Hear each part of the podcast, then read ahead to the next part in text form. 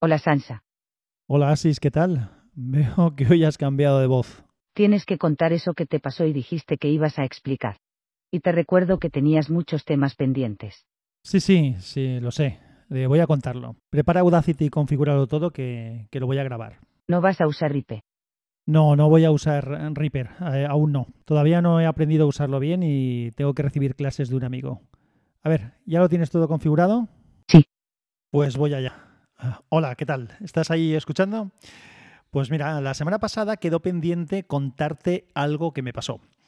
Lo que pasó es que me hicieron unos cargos en la tarjeta de crédito por unas compras que yo no había realizado. En concreto, 45 cargos por un valor total de 3.400 euros. Y con este destripe de la historia podía acabar el capítulo de hoy. Salvo que tengas interés en saber los detalles. Ah, que, que sí que quieres detalles. No, ya decía yo. Bueno, recientemente fue mi cumpleaños. Quería comprarme un reproductor de discos compactos universal. Mm, pero eso será otra historia. Simplemente avanzo que encontré uno que me interesaba por Wallapop. Contacté con el vendedor y cuando vi que estaba en la opción de Wallapop Protect activa, le hice una oferta de compra. Ya expliqué en otro capítulo, lo pondré en las notas como siempre, que este servicio de Wallapop Protect consiste en una plataforma de pago seguro que gestiona el envío y paga al vendedor cuando confirmas que has recibido bien el equipo. Obviamente hay un coste de envío y una comisión que van a cargo del comprador. Como lo que quería comprar tenía un coste elevado y ya tuve una mala experiencia comprando con envío, era un vendedor que no estaba eh, cerca de mi ciudad. Entonces asumí el sobrecoste. Dije, bueno, pues por la tranquilidad voy a asumir el sobrecoste. Pero el vendedor lo rechazó porque, eh, según me dijo en el chat que mantuvimos, le había dicho un amigo suyo que tardaba en cobrar. Digo, joder, claro que, tardas en cobrar, pero cobras seguro. Tan seguro que cuando yo hice la oferta, lo primero que hace Wallapop Protect es aprovisionar el importe. Lo que hacía el vendedor era ofrecerme enviármelo por agencia, pero previo pago. Entonces, claro, eh, yo le insistí en que obviamente entendía que él quería garantizar el cobro. Por eso me decía de pagar por adelantado pero yo quería asegurar la operación. Y el mecanismo que velaba por el interés de ambas partes, el cobrar y yo recibir el producto, era, pues en este caso, el Wallapop Protect. Así que no entendía su negativa, porque él le costaba lo mismo, no perdía ni un duro. Pero se negó. O sea, insistió en que la, la fórmula que él me planteaba era la otra, así que le deseé suerte con la venta y pasé del tema. Al final Sansa consiguió un equipo por otro lado. Seguro que ya te lo contará.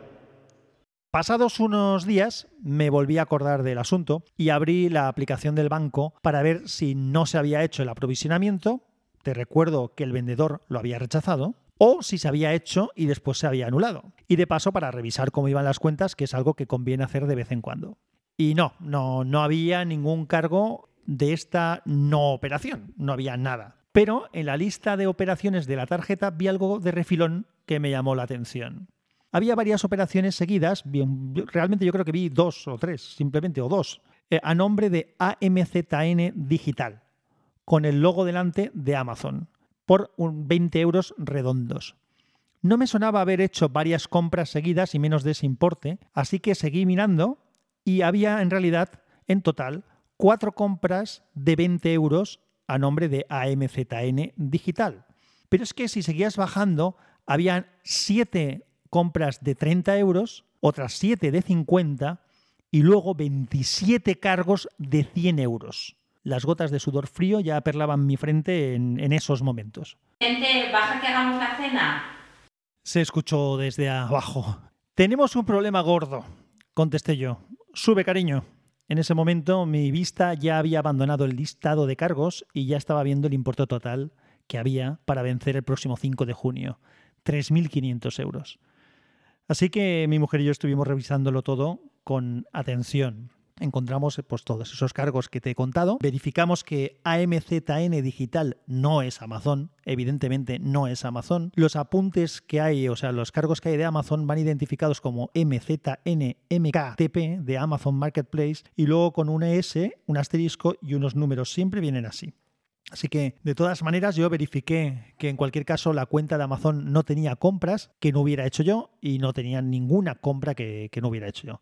Ahora, manda narices que en los apuntes del banco salga esto con el logo de Amazon, porque como ya puedes imaginarte, esto es alguien o una empresa o una entidad o una banda o yo lo que sea que se hace pasar por Amazon poniendo esa identificación de, empresa o de, o, de acreedor eh, para disimular, ¿no? Para que te disimule. Lo que pasa es que disimularon con el culo porque Claro, si tú haces esto y metes tres cargos de un valor o metes de vez en cuando algún cargo, pues es muy posible que nadie se dé cuenta. Luego llegaremos a las conclusiones un poco finales. Bueno, el caso es que llamamos a, la atención al cliente del banco.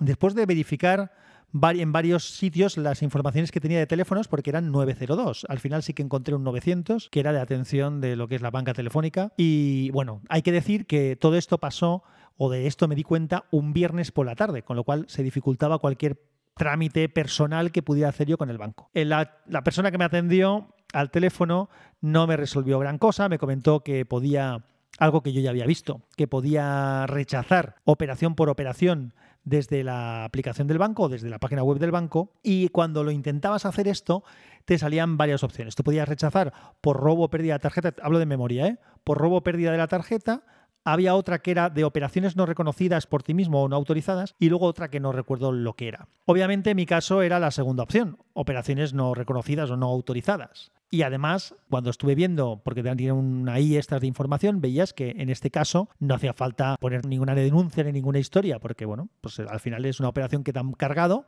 y que tú no has realizado, no te han robado la tarjeta. Eh, esto es bastante, bastante obvio. Así que probé hacerlo con una de ellas y cuando lo hago me aparece una nota que dice Para poder gestionar su reclamación e iniciarla al comercio es necesario que en un plazo de 7 días nos haga llegar la documentación siguiente para poder justificar que se ha hecho la denuncia policial obligatoria. Fotocopia de la denuncia policial donde se especifica que la tarjeta ha sido robada. Tiene que detallar las operaciones reclamadas. ¿Cómo que ha sido robada? Si me has dado a elegir varias opciones de qué me podía haber pasado y justamente he elegido la de que no ha sido robada, sino que ha sido una operación no reconocida por mi parte, ¿por qué me estás hablando ahora de que tengo que denunciar que mi tarjeta ha sido robada? Mi tarjeta no ha sido robada. Es decir, estas cosas que tienen, pues las aplicaciones y las páginas web de cualquier tipo de entidad que te dicen una cosa y luego te dicen otra. En ese punto yo ya estaba bastante cabreado. Así que lo que decidí es mandar un mensaje a la comercial del banco. Sí, sí, la comercial del banco. Una que cuando me llama me dice que es mi asesora, pero que en realidad solamente me llama para ver si me cuela algo, o algún seguro, o algún préstamo, o cosas de este tipo. Entonces, pues decidí, dije, bueno, vamos a ver si de verdad asesora en algo. Así que le dejé mandado un mensaje con los extractos de todas las operaciones, explicándole lo que había sucedido y diciéndole que, bueno, que yo lo que quería era tener claro que no iba a tener ningún problema y que se me iba a devolver ese, bueno, no se me iba a cobrar ese dinero, vamos. Como yo ya había intentado hacer el rechazo de una de las operaciones, como te he dicho hace un momento, lo que sí que sucedió, que eso no me pareció mal, es que automáticamente la tarjeta se dio de baja.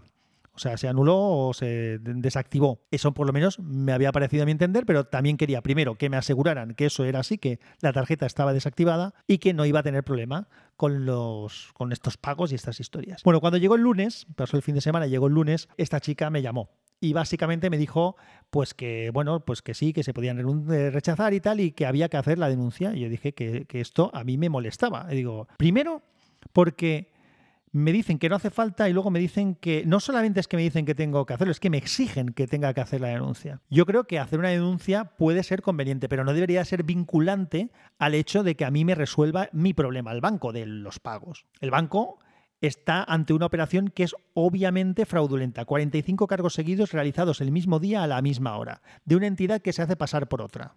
Yo, que soy el cliente, estoy diciendo que yo no he realizado esos cargos ni esas compras y además ellos lo tenían claro, ya me lo habían dicho en cuanto la primera llamada esta que te he comentado que hice con el banco, en cuanto vieron el extracto se dieron cuenta de dónde estaba el problema porque llamaba mucho la atención y además no habían vencido, es decir, eh, para más INRI esos cargos aún no están vencidos, aún no están cobrados. Lo primero, además, es que deberían de haberme puesto en aviso ellos, es decir, esto era de, finales de abril. Entonces, ellos son los que debían de haber detectado esta operación y me tenían que haber avisado. Y los que tendrían que denunciar e investigar este asunto es justamente el banco, porque es el que tiene más información de esta operación.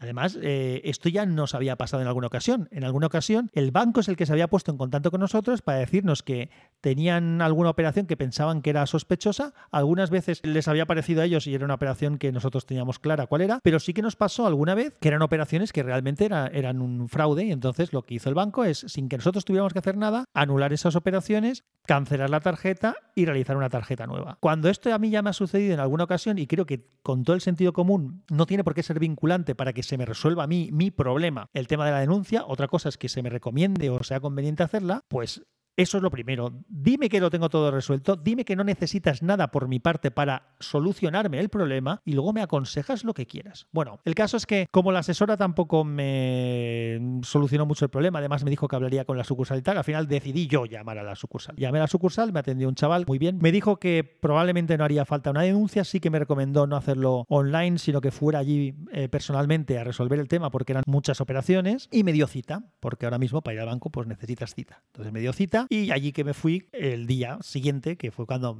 cuando tenía la cita. Perdimos media mañana revisando todos los temas, devolviendo todas las operaciones, creo que hizo tres grupos o cuatro grupos de reclamaciones, porque como eran muchas, meterlas todas en la misma no podía, no sé hasta cuántas operaciones podía reclamar en un solo bloque. El caso es que hizo todo eso, costó un montón de tiempo, ya te digo, porque además había que revisarlas una por una, había muchas operaciones del mismo importe y entonces él no podía seleccionarlas todas de manera de una manera directa, sino que tenía que ir una por una de seleccionando las operaciones y a ver, pues era fácil que se le fuera, luego teníamos que puntearlo, ver que estaba todo bien. Bueno, una historia de tres pares de narices. Curiosamente, todos esos grupos que reclamó se los tuve lógicamente que firmar, pero el primero que hizo no se lo pude firmar porque cuando lo fue a lanzar a impresión, no lo lanzó a impresión porque lo quería convertir en un PDF y lo mandó a OneNote, pero no estaba con su ordenador. Dice que luego no podía acceder al OneNote porque lo tienen bloqueado, que luego en el momento en que pudiera recuperaría ese archivo y me lo mandaría por email para que yo se lo devolviera firmado, pero que me lo mandaría con, eh, no sé si era Usendit o algún servicio similar, porque no me lo podía mandar directamente con el correo,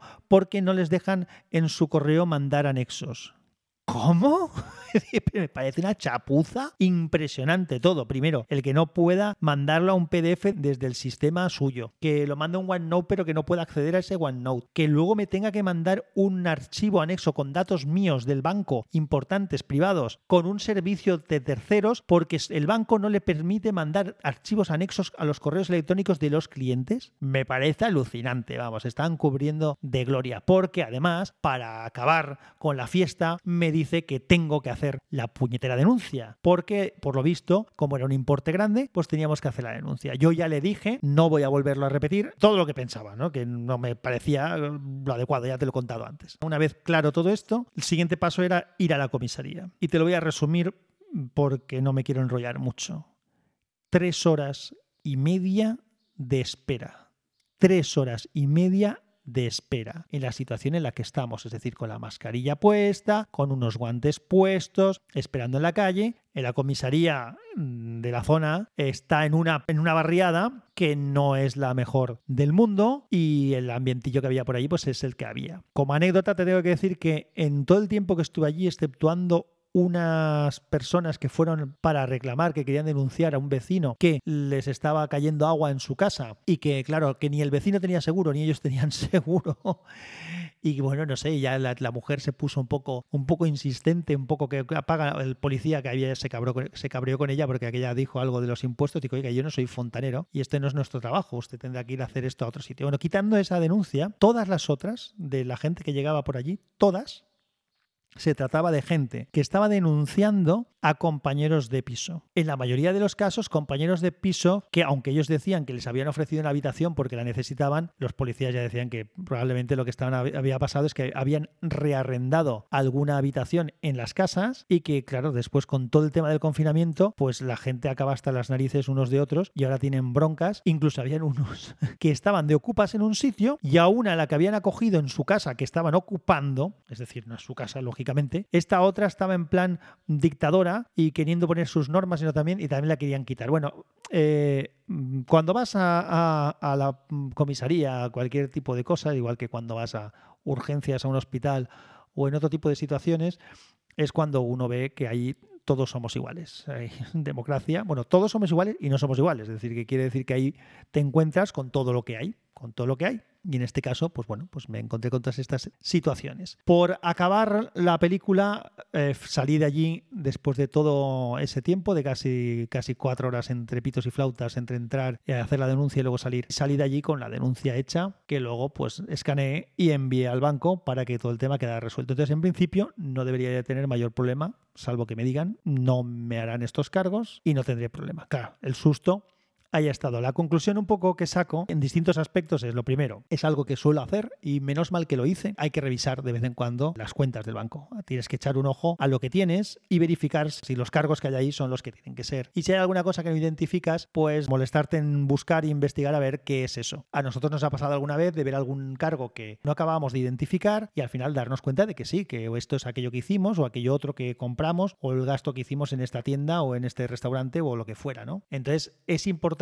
hay veces que te, hay cosas que te llaman la atención y que resulta que sí, que son reales, pero como mm, nos ha pasado a nosotros, pues puede pasarte este tipo de situaciones. Si no me doy cuenta y me hubieran hecho, hubiera llegado el vencimiento de la tarjeta y se hubieran pagado esos 3.300 y pico euros de cargos fraudulentos, pues primero me habrían fastidiado porque me habrían dejado la cuenta mm, fastidiada porque esta cuenta, la cuenta de la que nosotros hacemos todo lo que son operaciones por internet y yo que viajo mucho, siempre que viajo por ahí utilizo esta tarjeta de crédito asignada a esta cuenta, que es una cuenta que no tiene ingresos. En esta cuenta no entra dinero, solamente está el dinero que nosotros metemos, para un poco proteger. Pero claro, lo que falla en esa ecuación es que la tarjeta es de crédito, por lo tanto, hasta el límite de crédito de la tarjeta, pues pueden meterte operaciones. Así que habríamos tenido bastantes líos. Mm, me imagino que igualmente me habrían devuelto lo que me tenían que devolver si me lo hubieran cargado, pero ya habría sido una problemática más grave. Estuvo bien el verlo con anticipación. Por lo tanto, eso es un consejo primero que te daría, que revises eh, las operaciones del banco antes de que te venzan para ver que todo lo que hay allí es lo que tiene que haber. Luego me cabrea, vuelvo a decir, el tema de lo del banco. El banco te debería de resolver los problemas y luego te pueden eso pedir que, hagas una denuncia, aunque ellos también la deberían de poder hacer, porque al final